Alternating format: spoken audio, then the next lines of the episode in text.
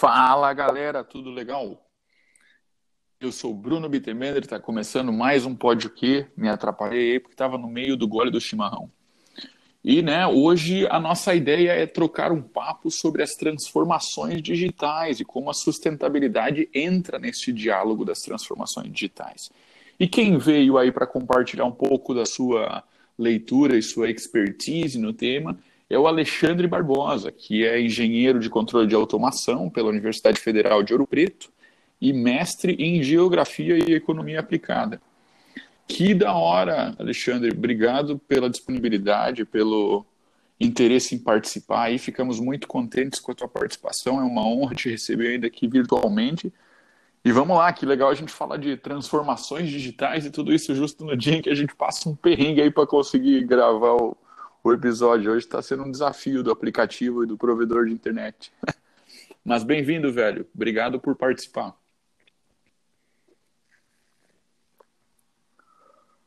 Alô, tá aí o Alexandre.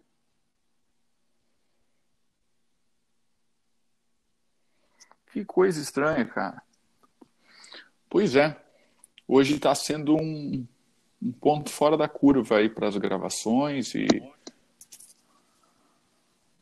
Tá me ouvindo? Ah, agora estou ouvindo. Oh, estou ouvindo muito claro, muito bem e claro. Que bom, deu certo. Bem-vindo, é isso. Tirei o fone aqui, né? Que eu acho que falar de digital, falar de transformação digital, sem problemas com tecnologia, não, não dá para falar, né? Eu acho que vai ser muito do que a gente vai discutir hoje, inclusive. E agradeço aí pelo espaço, né? Pela oportunidade, para mim é um prazer participar aqui do Pode o Quê, um projeto, um trabalho muito bacana, fundamental aí, ainda, ainda mais nesse momento que a gente vive, né, da pós-verdade, né, então você conseguir aproximar da sociedade, compartilhar o que você tem construído é, dentro da academia, né, e despertar também na sociedade interesse pelo conhecimento científico, eu acho que é fenomenal. E estou aqui aberto para bater esse papo, pensarmos juntos aí o que, que se trata nessa, nessa transformação digital. Perfeito. E a ideia é exatamente isso que tu traz, né, Alexandre? A gente aproximar esse conhecimento do, da realidade da galera, da, da população em geral, e quase que transformar isso num papo de bar, né? Só não é papo de bar em função do, do Covid e do isolamento, que ainda nos mantém minimamente distanciados uns dos outros, e porque é recém meio-dia, é cedo para a gente estar num bar de qualquer forma. Mas, né, pô, que legal, velho. Né? É, sexta-feira, né? Na Austrália já é meia-noite, então tá tudo certo. Né? Conta um pouco para nós aí, Alexandre, como é que foi esse, esse processo de, de chegada nessa área do conhecimento?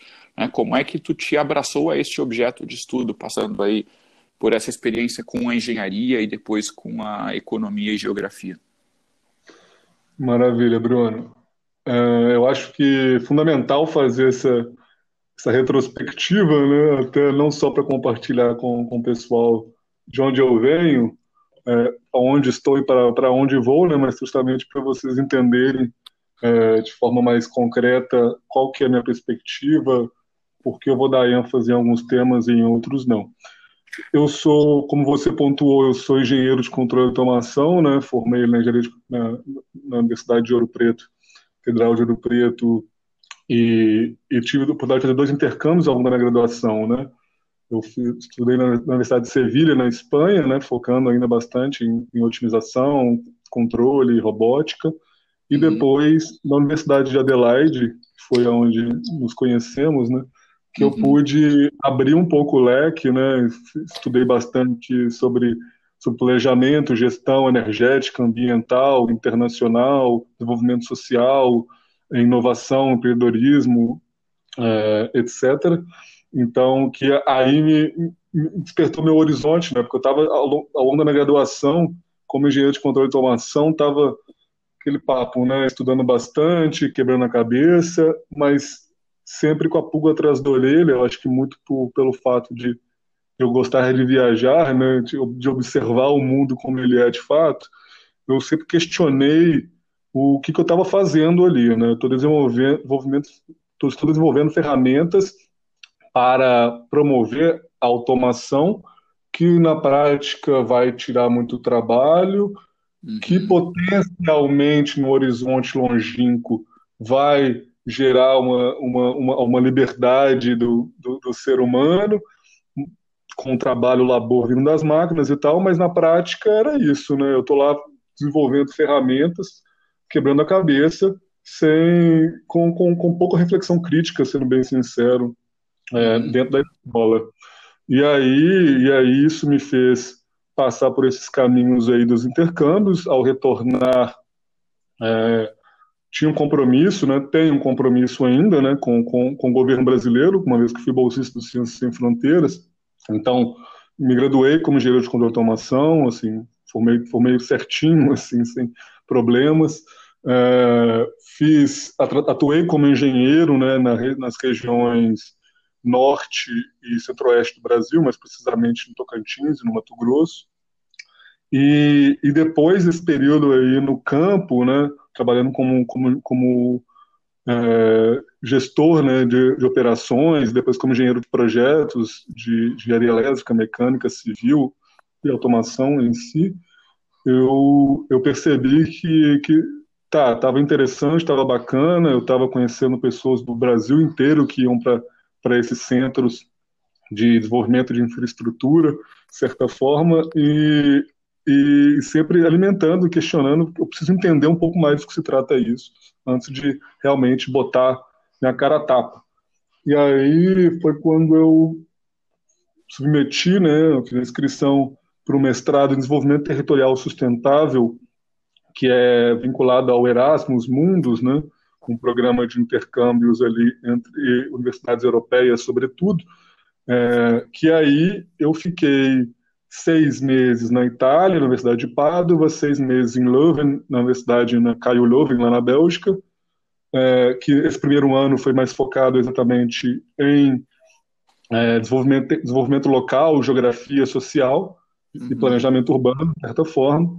E no terceiro ano, e no segundo ano, no terceiro semestre, eu morei em Paris, né, bem na Sorbonne ali na escola de economia, justamente mais trazendo essa, essa pegada, essa análise da economia aplicada ao desenvolvimento local, e depois fiz seis meses de intercâmbio, é, intercâmbio não, perdão, de, de estágio barra é, trabalho, e em paralelo a escrever minha dissertação, que aí eu vim para o Brasil, né, e fiquei no Instituto de Tecnologia e Sociedade do Rio de Janeiro, onde eu trabalhei até, até a semana passada, para ser bem preciso. Então, foi isso, né? Eu saí do campo de vista extremamente especializado, passei por uma disciplina que é extremamente generalista, assim, no, no sentido, é, no lato senso, no sentido amplo, e depois tive essa, essa passagem recente também atuando com pesquisa aplicada nessa interface de tecnologias, é, mundo digital, políticas públicas, né, governança e, de certa forma, o próprio direito também, atuando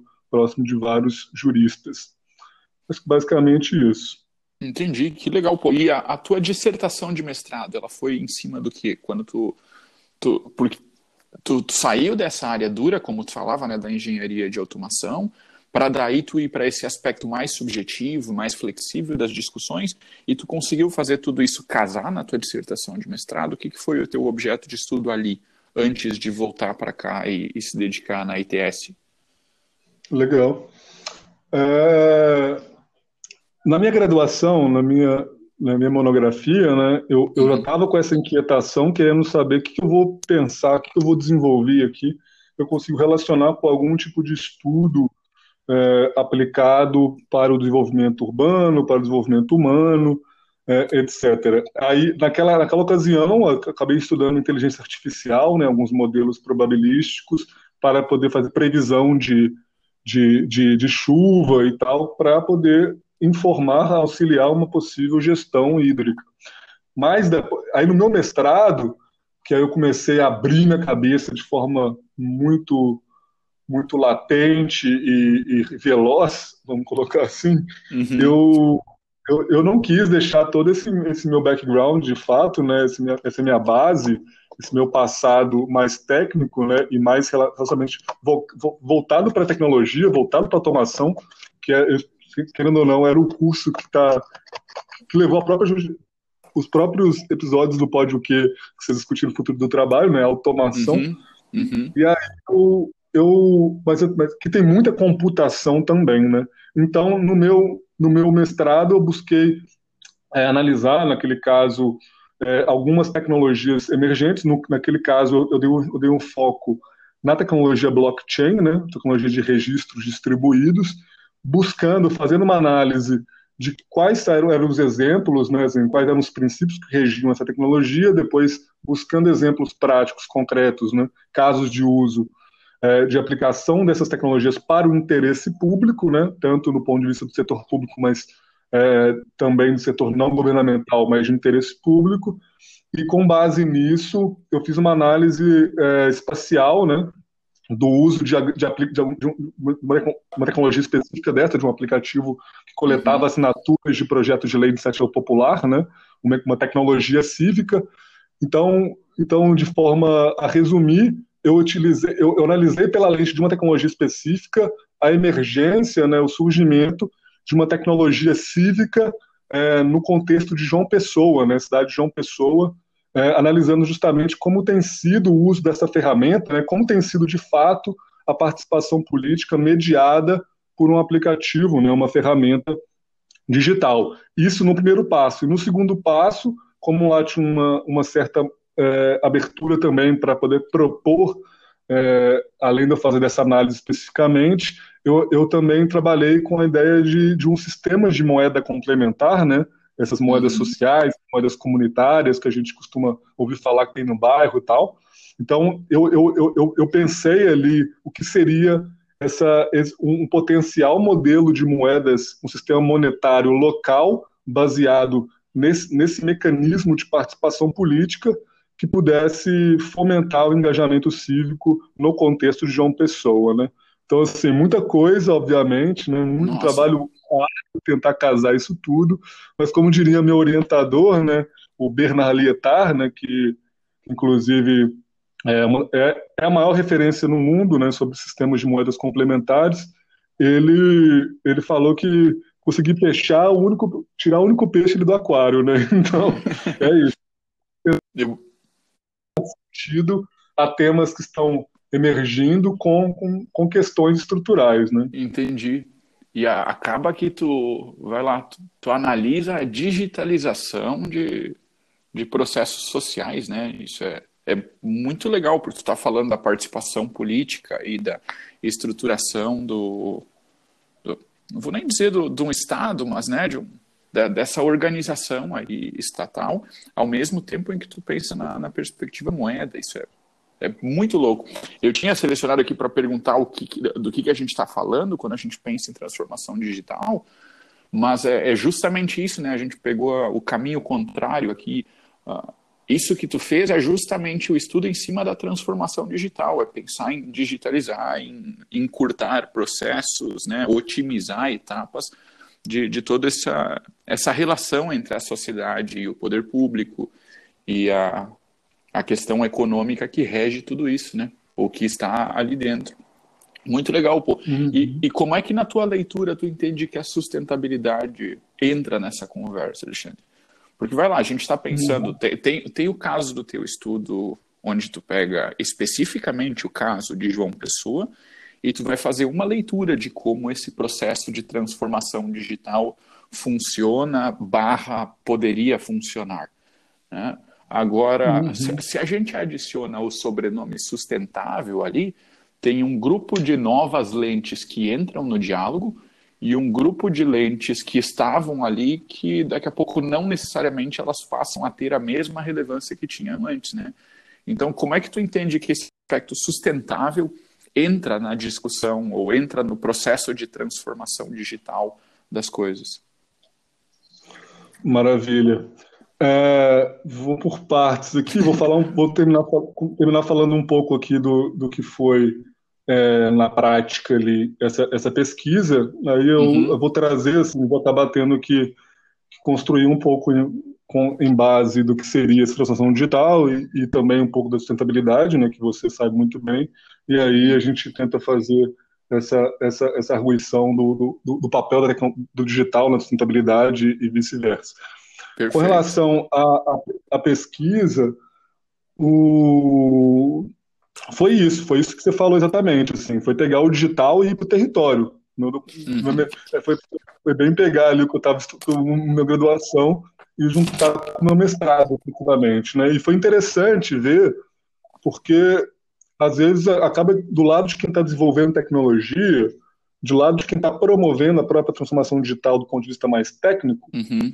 é, você acaba achando que, que ao, ao, ao, você resolver alguns problemas matemáticos, ao você conseguir desenhar um modelo ótimo, ao você conseguir resolver os, os bugs, né, as falhas do seu sistema, você resolveu o problema. Mas, na, mas a gente sabe que são diversos fatores que, que têm que é, andar na mesma linha né, para poder realmente você ter êxito no uso de uma ferramenta. Nesse caso especificamente, é, no caso de João Pessoa, a gente estava falando de um, de, um, de um aplicativo de celular que ele viabilizava uma assinatura eletrônica que era confiável. Uhum. Então, justamente, just, ele utilizava essa tecnologia que eu pontuei a blockchain justamente como forma de registrar essa, essa, essa assinatura de forma verificável, autenticável, é, segura. E aí você poderia beleza, eu tenho, eu tenho um celular, uma ferramenta que me permite coletar assinatura de lei para projeto de lei de iniciativa popular, né, uhum. né, que é um instrumento constitucional. Se você tiver até, por exemplo, 1% é, de, de assinaturas para um projeto de lei a nível nacional, você esse projeto tem que necessariamente ser encaminhado e passar e tramitar ali nas comissões, na CCJ, outras comissões e no, e no plenário especificamente, um processo legislativo habitual. Então, então essa ferramenta é muito legal do ponto de vista que você está vendo uma brecha no sistema, no sistema legal e você desenvolve uma ferramenta orientada a promover, essa, a viabilizar esse instrumento, né? porque até então a gente não, não tinha visto nenhum projeto de lei iniciativa popular sendo realmente, por todo esse processo, né, é, saindo ali da, do quórum direto para o pro processo legislativo. E lá a gente viu é, que, que, pô, mesmo com você fazendo mobilizações territoriais, trazendo a sociedade civil organizada que já era engajada, trazendo os parlamentares, a Casa Legislativa que já era é, inovadora em alguns aspectos, trazendo a academia que trabalha questões de, de, de planejamento urbano, de, de, engajamento cívico, mesmo com isso tudo, você viu que é, a, a, ações pontuais, mesmo se eu quiser tentar ensinar como que usa essa ferramenta, tentar explicar para a população como que, eu, como que eu uso ela, não é, não é simples que a gente desperta o interesse político. Né? Uhum. Então a gente vê que na, prática o que, o, o, que foi documentado ali é que o valor da, da tecnologia não foi entregue, não alcançou o seu propósito ainda. Agora, com relação à transformação digital, né, é, é um termo aí, né? Tanto ele quanto a sustentabilidade são buzzwords, né? São modinhas, são chavões que, como sabemos, né? Podem são usados de acordo com interesses específicos, né? Então, a gente perguntar sempre que surgir termos assim, conceitos assim, é, sempre que alguém vier com uma resposta direta, a gente pode trucar. Acho que esse é o, é o, é o papel que a gente tem. Uhum. É, assim, do que se trata essa transformação digital, né? de forma bem direta, a gente está falando de um processo ali que emergiu, sobretudo, com, com as tecnologias de informação e comunicações, né, representada pela internet, é, a web, né, a internet pública ali no início dos anos 90, com Tim Berners-Lee, né, o www surgindo, aquela década ali começando a maturar o que seria a governança da internet, no início dos anos 2000, a primeira Conferência Internacional da Cidade da Informação, e aí começando a moldar um pouco do que seria esse mundo conectado, o surgimento do governo eletrônico, de padrões de interoperabilidade, de, das primeiras e-commerce da vida, das primeiras redes sociais, e ali foi surgindo depois ao longo dos anos 2000. A adoção em larga escala de dispositivos móveis, né, o celular sendo a principal fonte de conectividade, uhum. é, depois também um pouco dessa, nessa, nessa, nessa última década, né? Várias outras tecnologias ganhando cada vez mais tração, né? Inteligência artificial, que, que já existe ali a, a, a, desde, pelo menos assim, vamos colocar com esse termo, desde metade do século passado, está ganhando muita força novamente na última década. A internet das coisas, que são os dispositivos ali, sensores e atuadores, coisas, especificamente objetos, que são conectados à internet e, em um segundo momento, conectados entre si, também tem ganhado muita força. É, a própria robótica, automação, sistemas ciberfísicos, né, que são esses objetos, como eu pontuei, conectados à internet, tomando decisões automatizadas, com aprendizado de máquina e tudo mais, porque aí a gente tem que vem aquela onda toda do Big Data, né, de muitos uhum. dados sendo gerados, um ativo muito importante, e, isso tudo compõe o que a gente tem chamado também da quarta revolução industrial, né? Que aí que é um termo que foi culminado ali pelo Klaus Schwab, né? O cara que é, é um dos o, o, chairman, né? o líder do Fórum Econômico Mundial, que ele lançou esse termo ali em 2011, né? Pós crise financeira de 2008, 2009 ali na feira de Hanover. Então assim a gente vê que ele faz parte também é, dessa o termo transformação digital, né? Passou, saiu da, da digitalização para a transformação digital, quando a gente viu que isso ganhou um protagonismo na conjuntura político-econômica tão grande que agora todo mundo vai falar que na, na, na, pandemia a gente viu que isso foi até acelerado, inclusive, uhum. né?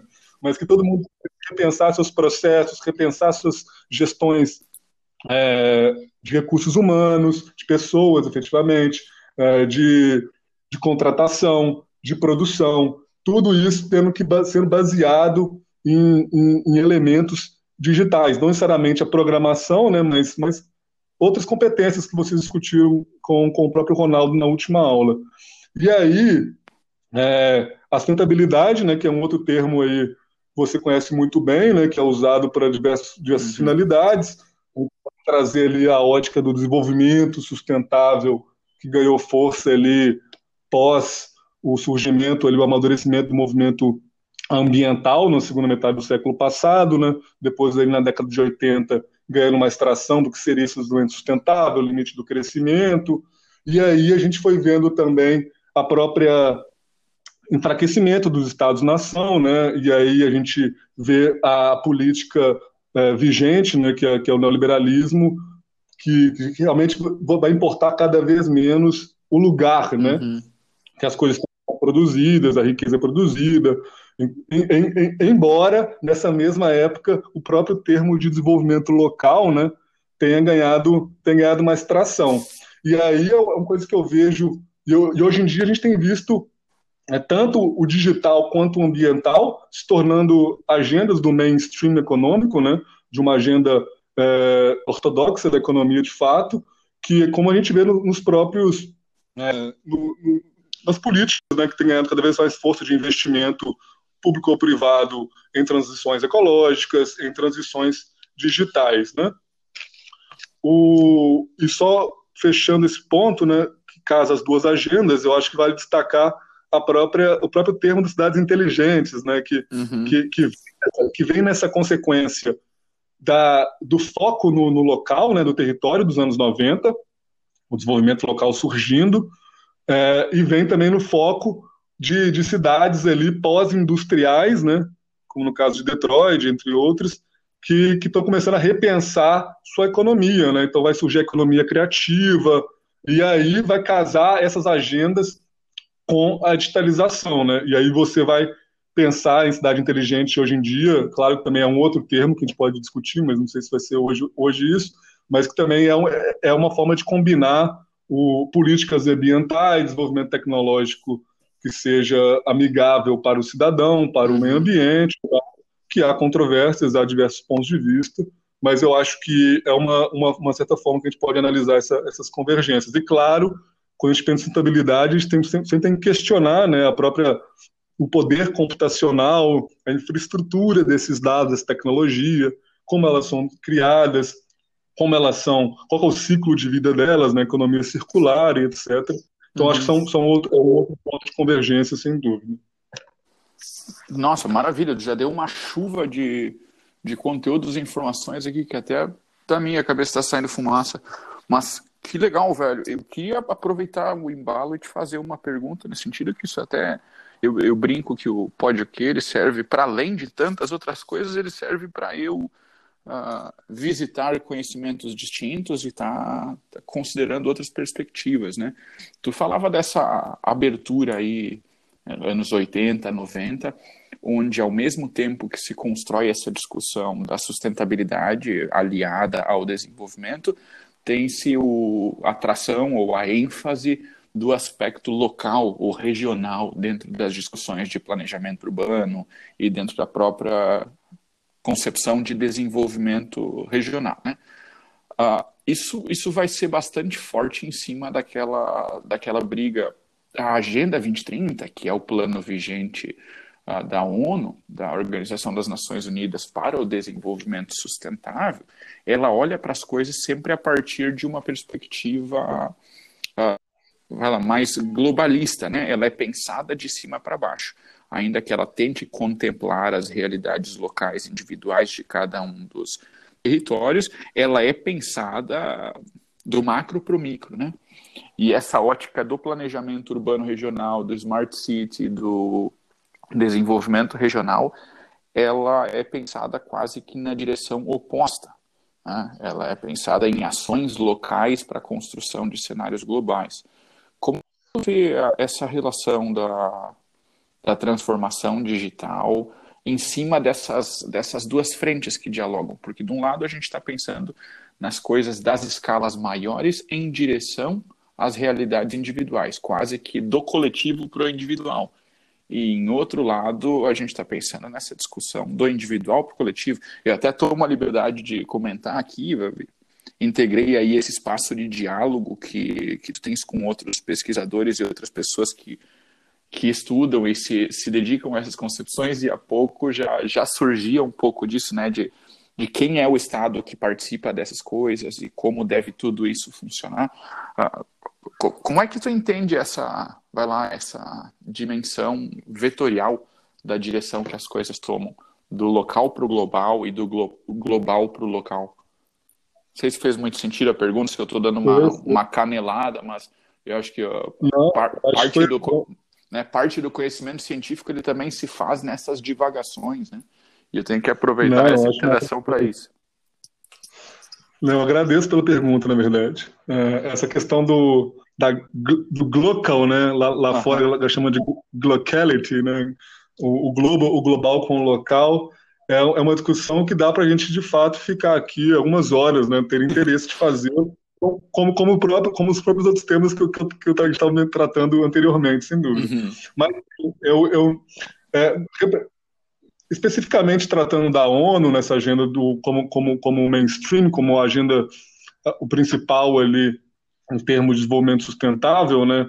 Uhum. É, eu, eu, nesse sentido, eu sou internacionalista. Eu, eu, eu, defendo, assim, eu acho que é melhor com a ONU do que sem a ONU. Claro que a gente tem diversas críticas né, de saber que pô, o que está sendo definido ali não está sendo realmente cumprido pelas, pelas, pelas nações associadas, é, e, e, aí a gente tem que sempre pensar em formas de resistência, né, em formas de atuação no território, no, no bairro, é, na região, e aí, e aí eu acho que, que se combinam bem. Assim, eu acho que não necessariamente a cidade inteligente entra nisso, né, porque esse próprio termo ele é, ele é bem complicado, acho que vou, vou, deixar mais a nível de cidade em si, né, de território.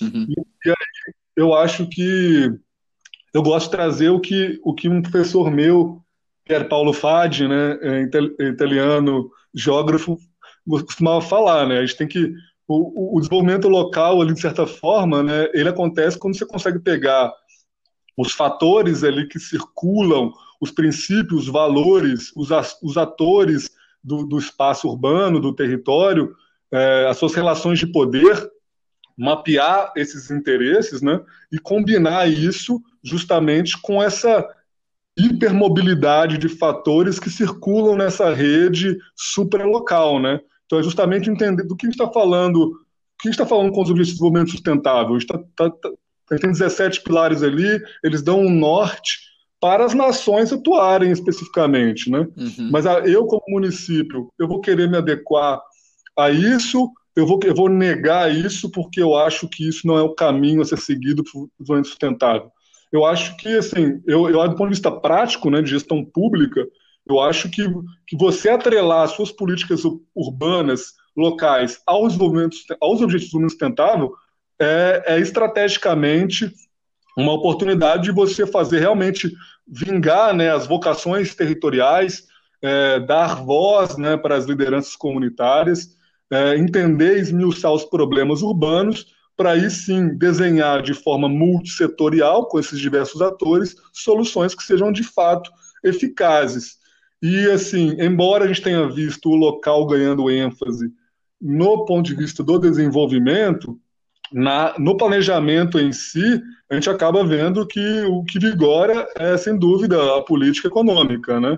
Uhum. O, tem um enfraquecimento desse, da segunda metade do século passado ali, do, do planejamento urbano centralizado, é, o top-down, de cima para baixo, e depois a gente vê um pouco da resistência ali com os movimentos sociais identitários, é, o que a gente está caminhando aqui, pelo menos o que eu defendo, é, é essa, esse alinhamento do planejamento espacial estratégico, né, voltado para ações especificamente, que entendem quais são esses, essas diretrizes internacionais, é, mas que não abre mão do, do, das suas especificidades. Né? É o famoso Perfeito.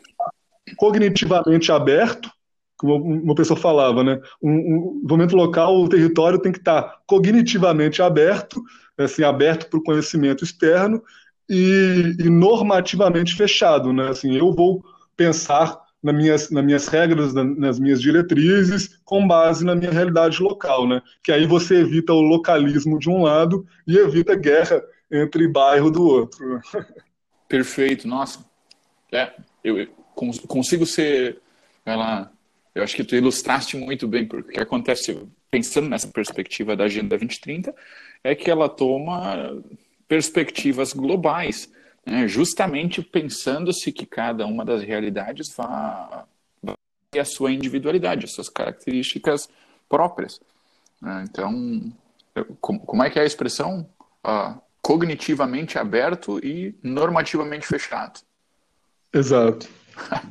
Massa demais, porra. Vou te mandar isso depois aí. É. Ah, boa. Isso, isso aqui serve tantas coisas para minha tese que, nossa, eu estou fazendo justamente essa reflexão na tese, entendendo o modelo cooperativo como forma de associação, a, a, né, a, como forma de associativismo para a promoção do que são as quatro bandeiras da Agenda 2030.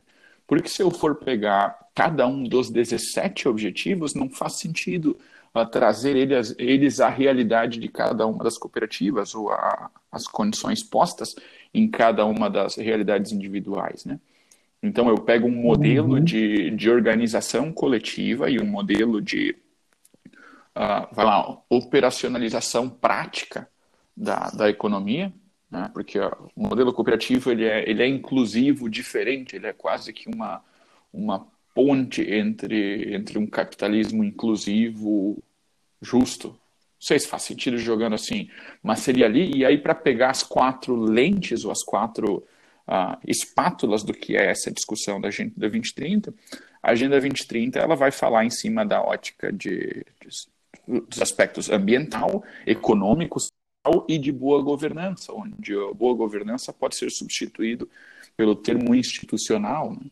E acho que por vezes faz muito mais sentido usar isso no, de forma cognitiva, como tu traz, né? usar dessa linha de pensamento para construir a, as, as condições da realidade local, do que ir propriamente em cima de cada um dos objetivos que, que compõem a, a agenda, ou ainda das metas onde se desmembram né, através desses objetivos. Mas que legal, hum. pô. E... Maravilha. Só um comentário, um comentário, acho que sua reflexão foi muito boa, muito precisa, e de fato a, a, a governança ela, ela é, é, um elo que vai realmente permitir uhum. que a gente consiga caminhar com esses outros elementos aí de forma, de forma harmônica, né? Uhum. E, e, e, só um de exemplo também, né, de como que se pode materializar do ponto de vista prático, do ponto de vista mão na massa, é, é, você pode pensar, por exemplo, como fez o governo do Estado do Espírito Santo, em que mapeou os diversos desafios de cada secretaria é, do, do, do, governo executivo do Estado, quais desafio de gestão, desafio de uhum. pedagogia, de, educa de, educação, desafio de controle de prescrição eletrônica na saúde e tal, e você consegue vincular esses desafios a, por exemplo, aos ODS, até mesmo para legitimar novas formas de endereçar esses problemas, né? com contratações públicas inovadoras, com fomento, com, com investimento em, em, em, em, soluções inovadoras, para realmente conseguir é, resolver os problemas de fato. Né? Entendi. Perfeito. Boto fé demais. Vou inclusive dar uma olhada como funcionou esse, esse relato do caso do Espírito Santo aí. E... Né, esse, esse, esse, aí eu, eu, posso falar depois também com calma, mas é, senão a gente vai entrar em outra seara aqui de uhum. inovação em governo, setor público, contra, compras públicas, mas só para dar um título de exemplo como que você consegue legitimar uhum. é, o, o, uso, né? Isso, é inclusive o, um dos estudos que eu tomei como base para fazer também é algo que não está diretamente ligado à minha área nesse sentido, uh, mas rolou um atlas da mineração uh, a nível mundo pensado frente à Agenda 2030, né? Então, se for pensar a minha, o meu objeto de estudo, que são as cooperativas ou o modelo cooperativista, ele pode ter pouco a ver com a questão da mineração, mas às vezes analisar como outras esferas da sociedade dialogaram com essa agenda, pode abrir portas e abrir perspectivas de como eu posso trazer isso para a realidade que eu estudo, né? Então, sem dúvida, uhum. enriquece muito toda. E aí, pensando em desafios, que tu falava em desafios, e voltando para o nosso aspecto, vai lá, da transformação digital barra construção de cenários e condições para sustentabilidade, como é que tu entende que, ou, o que tu entende que sejam os maiores desafios nesse aspecto da transformação digital é, a nível Brasil? Eu jogo a nível Brasil porque vai lá, eu estou aqui no Rio Grande do Sul, sentado tomando meu chimarrão, está 17 graus. Tu estás aí no Rio de Janeiro, passando um calorão, deve estar, tá, sei lá, 35, 40 graus, como de praxe, né? Nós estamos falando, sei lá, em metade da área, nem isso de distância entre nós. O Brasil é um particularmente grande, com milhões de aspectos culturais distintos entre si, é, se, se, torna muito difícil, por vezes, a gente olhar para as coisas com uma concepção mais, uh, mais global, como a gente falava antes. Né? É importante esse aspecto local. O que, que tu entende que sejam os principais desafios de se pensar nessa transformação digital em um cenário tão amplo e tão aberto como é o, o do contexto brasileiro?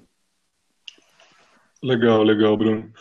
É, só curiosidade, né? Aqui no Rio tá fazendo 24 graus, tá chovendo. Porra! mas, só porque eu falei, também... né? é, pergunta muito boa, assim, de fato, é legal a gente discutir o contexto global, de certa forma, né? A, a, é, sobretudo aqui fazer essa comparação entre os diversos é, países que compõem o sul global, com os diversos países que compõem o norte global, que aí a gente consegue até para trazer para análise nacional, análise no contexto brasileiro, porque a gente sabe que o Brasil, como você pontuou, é, difer, é territorialmente diverso, né? Uhum. E, e, e territorialmente, eu estou abarcando aqui cultura, estou abarcando aqui valores, estou abarcando aqui é, história mesmo, né? E aí, e relações com os recursos naturais, enfim. O, o, que, o, que, o, que, eu, o que eu vejo de principais desafios, assim, acho que os desafios são, dá para a gente listar bastante aqui, mas eu vou tocar alguns principais. Eu acho que neste momento, quando a gente fala de internet, sociedade digital, a desinformação está sendo está tá, tá com protagonismo que, que, que merece, né? Eu acho que até o protagonismo está tão forte discutindo fake news, discutindo disseminação de discursos é, de notícia falsa, mas também discurso de ódio, etc. É, tá, tá, tá ganhando tanto protagonismo que a gente está até esquecendo de discutir realmente projetos políticas para as eleições desse ano. Está né? todo mundo discutindo uhum. aí é, o, o, projeto de lei de fake news que está tramitando no, no, Congresso, inclusive, né, o projeto de lei de, de liberdade, responsabilidade e transparência ali. Agora, então, assim, como que a gente vai. É, e eu falo isso, eu falo, eu, eu dou esse protagonismo para esse tema porque a gente está falando livro de democracia, né? Que isso perpassa uhum. tanto quem está aí é, em Lajeado, né? Acho que é Lajeado que você está? Lajeado, aham. E eu que estou aqui no Rio, acho que democracia nos rege como nação, é, como, como, nesse, nesse mundo nesse mundo conectado. É, eu acho que a própria questão da privacidade é sem dúvida fu é fundamental, né? E quando eu trago a privacidade aqui, eu acho que é bom já, já desmitificar também, que muita gente acha que ah, privacidade, é, eu não ligo de ter minhas coisas, minhas informações disseminadas, quem não deve não teme, é, uhum. eu, privacidade fica inibindo a fazer política pública mais assertiva. Assim, acho que a gente tem que construir também essa dicotomia, né? Eu acho que assim, você pode muito bem desenhar uma política utilizando dados que seja é, alinhada, né, harmônica com, com, a própria Lei Geral de Proteção de Dados Pessoais, o Marco Civil da Internet, por exemplo, e é um tema que a gente está tá vendo que está ganhando é, importância, relevância nacional. É, a, a LGPD, por exemplo, entrou em vigor mês passado, né, e, e as empresas já estão, estão correndo aí para se adequar, a própria administração pública também está se virando aí para entender como que ela se aplica é, no âmbito do governo. Outro desafio que eu vejo claro também no desenvolvimento tecnológico especificamente é a inclusão. E a inclusão que eu falo aqui no desenvolvimento tecnológico especificamente, não falo ela no sentido amplo, vou tratar ela depois. A inclusão aqui eu estou falando é, direitos humanos, é, é, o desenho, né, a concepção de tecnologias baseadas nos direitos humanos. Porque, por exemplo, a gente vê é, técnicas de, de inteligência artificial aplicadas a reconhecimento facial com um viés algorítmico, né, com, com, com um problema ali de como esses dados foram tratados, como eles foram alimentados à base de dados, que essas tecnologias são, geralmente são até criadas é, em países onde, por exemplo, a sua maioria é branca, uhum. é, você vai aplicar esse no contexto aqui brasileiro para fins policiais, isso tem um, um dá margem aí para um perfilamento, para para uma exclusão, para uma, para uma discriminação que, que a gente tem que é, lutar desde, desde a sua concepção. Né? É, outro, outro, outro, outro desafio gigantesco quando a gente fala dessa gig economy, né, dessa economia de plataforma, dessa economia digital, é o futuro trabalho. Né? Eu não vou entrar muito em detalhes aqui, porque vocês já trataram disso nos últimos dois episódios, mas que eu acho eu ressalto que a gente tem desglamorizar é, quando a gente fala de futuro do trabalho, quem fala sorrindo sobre o futuro de trabalho, você, você tem que trucar também. Porque é, é, é, um desafio gigantesco. Assim. A gente está falando de, opa, meus processos, estou repensando aqui como que eu organizo meu pessoal, minhas compras, é, minha, minha cadeia de suprimentos, é, cadeia de valor como um todo, utilizando o digital. Vou ganhar ganhos aqui, vou reduzir custos, vou ganho de escala e tudo mais mas a gente tem que pensar que essa transformação em países que já vêm fazendo essa transição da indústria para uma sociedade baseada em serviços, é, é, se adequar a esse digital é muito mais simples, né, essa automação de fato, do que a gente aqui que pô, tem muita, tem muita coisa para ser feita ainda, né? E aí, então é isso, né? Então a gente está vivendo esse momento que a gente está vendo política de austeridade, né? redução dos direitos trabalhistas que foram, foram adquiridos é, de, ao longo de, de, décadas e séculos, né? E, e, e agora para, em, enfim, jogando, jogando ali, né? Na, na, nas costas ali do, do motorista de aplicativo, estou dando um exemplo, né? Ou então uhum, entregador uhum. de, de, aplicativos de logística, de delivery, é, a bucha, né? A responsabilidade sobre você vai ter um mínimo de garantia. Né? Inclusive, aí nesse paralelo, surgem alguns movimentos aí, como o Fair Work, né, o trabalho justo, que é uma rede que está sendo puxada pelo Instituto da Internet de Oxford, já tem os representantes do Brasil bacana, que é justamente tentando aplicar o que está ali na própria cartilha da ONU, na própria uhum. Agenda 2030, na própria Organização Internacional do Trabalho, né, que é garantir o trabalho decente para a população. Então a gente tem que discutir qual é o futuro do trabalho decente. O outro problema que é chave também, que aí entra a inclusão de forma lato, ampla, é o divisor digital propriamente. Né? A gente está falando aqui, o que a gente fala de divisor digital? A gente tem que lembrar que ele não é só simplesmente a conectividade. Né? O acesso à internet, à internet especificamente, é um elemento do divisor digital.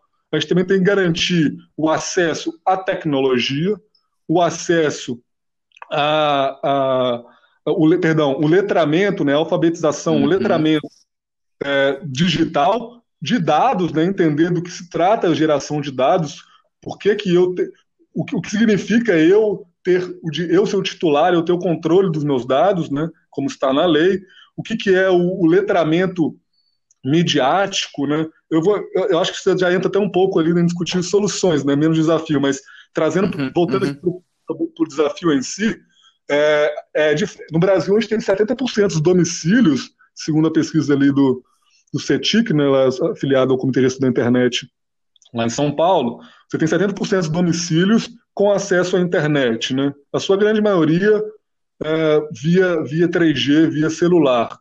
Você vê que ainda é discrepante o acesso da população de classes D e E para quem é classe A, você vê uhum. que é discrepante o acesso é, até mesmo da população preta parda do, da população branca. Então, assim, são questões estruturais da sociedade brasileira que no digital você está vendo ou essa eternização, essa amplificação, pode muito pode, pode se arguir, mas você está você tá vendo também a oportunidade sendo desperdiçada né, de, de poder tentar construir uma, uma, uma base aí para que a gente possa, possa é, usufruir aí das benesses da, da, da, transformação digital de forma equitativa, né? Uhum. Então, assim, eu acho que esses pontos chaves, né, de informação, a privacidade do usuário, a inclusão ali, o desenho centrado nos direitos humanos, o viés algorítmico, né, o futuro do trabalho decente e o divisor digital tem que ser priorizado. Perfeito. Nossa, de, de novo, que, que, tanta coisa, mas como a gente consegue uh, relacionar isso a, a, um par de coisas, né? Essa, essa história do letramento é bastante interessante, né? Além de tu garantir o acesso à internet, de tu garantir o acesso à tecnologia através da qual a pessoa vai entrar na internet, tem que ter aí todo. Ontem eu fiz uma publicação no, no Instagram do Pod, que ainda falando que para perceber ou reconhecer a sua ignorância é preciso ter um conhecimento prévio, né? Então, pra, ainda que a pessoa vai lá, ela tenha acesso à internet, ela tem um aparelho através do qual ela vai poder acessar a internet, ela ainda assim precisa de um letramento e de uma instrução nesse sentido, né? Nós estamos atualmente com o desafio de desafio não, mas fazendo um negócio muito legal que é uh, dar acesso ou auxiliar e uh, incentivar o meu avô a usar o WhatsApp. E é, tá, tá, sendo uma experiência muito legal, mas ao mesmo tempo extre extremamente desafiador, porque o meu avô é um agricultor que esse é, um, é, é o primeiro contato que ele está tendo com smartphones, com computadores e coisas assim. Então, coisas que para nós são dados extremamente básicos pra, ou extremamente óbvios, para ele muitas vezes não são relações diretas ou não tem um fator de causa e consequência imediatamente reconhecível. É, então, a gente está tá vendo aí um grupo de, de desafios e de diferença, diferentes perspectivas e uh, observações nesse aspecto. E isso é extremamente relevante quando a gente pega este cenário e traz ele para essa lupa que tu trazia no começo da nossa conversa, quando tu falava, por exemplo, do, do estudo que tu fez a partir da realidade de João Pessoa. Porque que acontece quando tu consegue um aplicativo que, que autentica a identidade do indivíduo, né, que reconhece aquilo como, bom, este é o Bruno, o Bruno tem o um documento tal, e quando ele clica aqui neste aplicativo, ele está votando. Mas e aí, tu tem pessoas que não sabem usar, não tem essa aptidão, não tem essa habilidade construída. Né? São, são degraus e etapas de, um, de algo que é, não adianta, o nome não podia ser, além de subjetivo, mais preciso, né? É uma transformação digital, quase que uma metamorfose, né? Ela vai, uhum. vai, vai acontecendo de modo gradual. É, e de fato, assim, a gente tem que. Parece que é, que é intangível, que é imaterial, né? Mas a gente está vendo cada vez mais como que essa, esses dados, né, isso que circula no ciberespaço, cada vez mais impacta o nosso dia a dia, né? Então, trazer essas análises, como você falou aí, do, do, do uso, do desenvolvimento de tecnologia para questões territoriais na cidade, eu vejo que é, eu vejo assim, com toda a minha humildade, como um caminho para a gente poder realmente repensar e desenvolver e redirecionar propriamente o desenvolvimento tecnológico alinhado às agendas urbanas, né? Que aí, aí eu faço questão de utilizar o termo de desenvolvimento sustentável urbano. Uhum. Perfeito. Pô, massa demais. E aí, Alexandre, tu, tu ficaste de trazer aí uma citação para nós. A gente tem de praxe dentro do que esse hábito de trazer uma citação que seja relevante para ti ou que tu entenda que encaixe nessa nossa conversa. O que que tu tem aí de, de flores para nos ou de flores ou de espinhos, mas para nos trazer nesse momento que a gente pode ficar com a pulguinha atrás da orelha esticada aí ao longo do feriadão? Ai, ai, ai, vou pensar. Eu acho que, como a gente tem baseado aqui, acho que vale citar, citar o grande geógrafo brasileiro Milton Santos, né? Já que a gente está falando de global e local aqui. Ele tem, tem uma frase dele que, pelo menos no nosso meio, é muito disseminada, né? Que ele diz que, que a força da alienação vem dessa fragilidade dos indivíduos, quando apenas conseguem identificar o que os separa e não o que os une, né? Então, acho que, que é importante a gente pensar ali no território ali, discutir com o coleguinha do lado, pensar como é que está sendo, por exemplo, como você pontuou, o, a adequação, o, a experimentação de pessoas aí, no caso do seu avô, com essas ferramentas digitais, né? Entender que isso tudo impacta a gente, uhum. é, claro, a nível individual, mas de forma coletiva, sem dúvida, né? Perfeito. Oh, legal demais. Gostei dessa frase, nossa. Essa essa vai, vai dar horas de sono consumidas. E legal, pô, e deixa, deixa eu te pedir para a gente fechar aqui, Alexandre. Para mim é tão estranho chamar de Alexandre, porque nós, enquanto moramos juntos naquele período em Adelaide, é, eu era o Brunão e tu era o Sombra, né? Olha que, que legal isso. Massa a gente se humanizar assim também, parece que tá. Tô falando com outra pessoa chamar de Alexandre. Ah, o que que tu, tu recomenda aí para. Imagina, tem um Bruno, tem um ouvinte médio alguém aqui escutando esse, esse podcast, daqui a pouco tendo os primeiros contatos com, com esses termos de transformação digital, de cidades inteligentes, de sustentabilidade, de desenvolvimento sustentável, o que, que tu recomenda para essas pessoas para que elas possam, ao mesmo tempo, ingressar nesse, nessa conversa né, e, e se ambientarem das coisas que estão acontecendo aí? E, uhum. e solidificando os seus próprios conhecimentos. O que, que poderia recomendar para essas pessoas? Ou para este Bruno, melhor dizendo? Maravilha. É, antes de dar essa, fazer essa recomendação, Brunão, vou, vou passar rapidinho aqui também, só, só algumas ideias também, para não, não, ficar só falando de desafio e falar pouco de solução, né? Perfeito. Como fez aquele próprio filme lá, Dilema nas Redes, é, que está bombando no Netflix. Assusta o pessoal, mas não vem, não ajuda é, é, é, bom a gente, pensar nessa transformação digital apropriada, inclusiva, sustentável, por mais que podem ter conflitos aí epistemológicos, né? Gente, eu gosto de pensar em pelo menos duas frentes de atuação, né? Uma que é mais macro, né? Pensar em política industrial, pensar em política de ciência, tecnologia e inovação, que vai realmente é, a gente como, como, como Brasil, como você pontuou, mas também trazendo o Rio Grande do Sul, lajeado, em seus diversos, é, em seus diversos níveis, né? pensar como que a gente pode desenvolver é, tecnologia né, com investimento, com capacitação, é, e você, justamente, a nível nacional, você conseguir endereçar a, o divisor digital né, como, como uma missão. Assim, você tem que pensar isso como uma missão e, e promover a inovação orientada a resolver, a, a, a diminuir esse divisor digital. Senão, nosso divisor social ele vai aumentar uhum. drasticamente. Eu acho que a, a pandemia mostrou, evidenciou isso muito. Então, assim, ou a gente, pós 2020, é, realmente senta na mesma mesa, cria essa massa crítica, realmente discutindo de forma sincera e honesta que o, o que a gente precisa para poder resolver esses problemas é não ficar negando, é, dizendo que, que abstrat, abstratamente, de forma abstrata, isso vai ser resolvido. É, e, e do ponto de vista micro, é justamente nesses, nessas modelagens, nesse redirecionamento mais na ponta dessas ferramentas, né?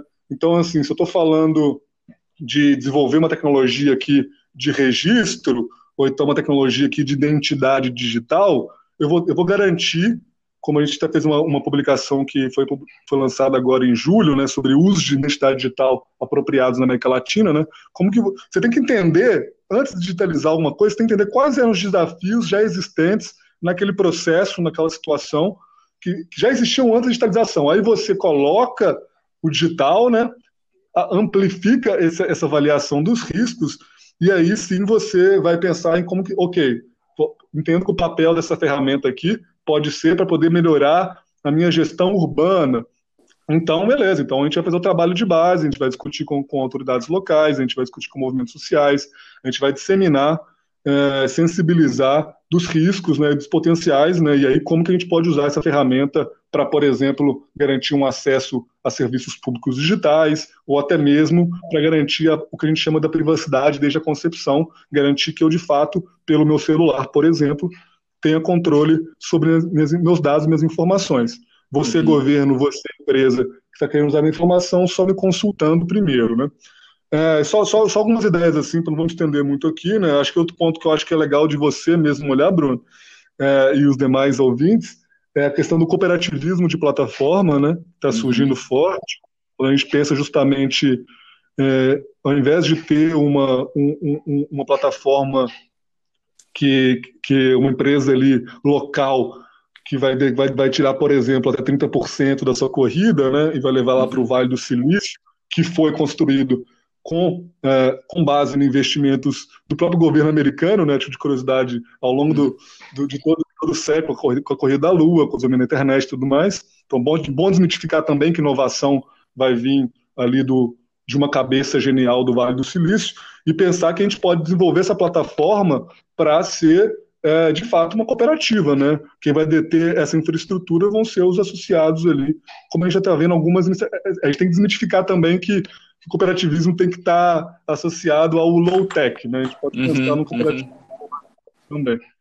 É, e, e, e, já pegando também aqui outras sugestões que eu dou para o pessoal, é, eu acho que é, que é isso, assim, é entender que de, de fato o digital já permeia nossas vidas, né? Não dá para achar que isso é coisa do além. É, de greve dos caminhoneiros, vive eleições de 2018, é, vide, vide própria Covid, pandemia da Covid-19. Então, acho que é, é, quem tem interesse, né? É, quem não tem, primeiramente, despertar o interesse. Mas quem tem interesse, buscar ali, aproximar da sociedade civil organizada que trabalha com essas temáticas. Né? A gente tem no Brasil, por exemplo, a coalizão dos direitos na rede, né? que tem discutido bastante sobre isso. Então, procurar essas, esse pessoal nas redes sociais, acompanhar os, os, os eventos, as discussões, os webinários. O próprio Comitê de Gestão da Internet, do CGI, é, organiza o Fórum da Internet no Brasil, é, que é, o, é, um órgão multissetorial, assim, é, é as pessoas não conhecem, mas o CGI é um exemplo internacional de governança da internet, né? Você vai ter ali, ditando os rumos da internet no Brasil, representantes do governo, do terceiro setor, do setor privado, da academia.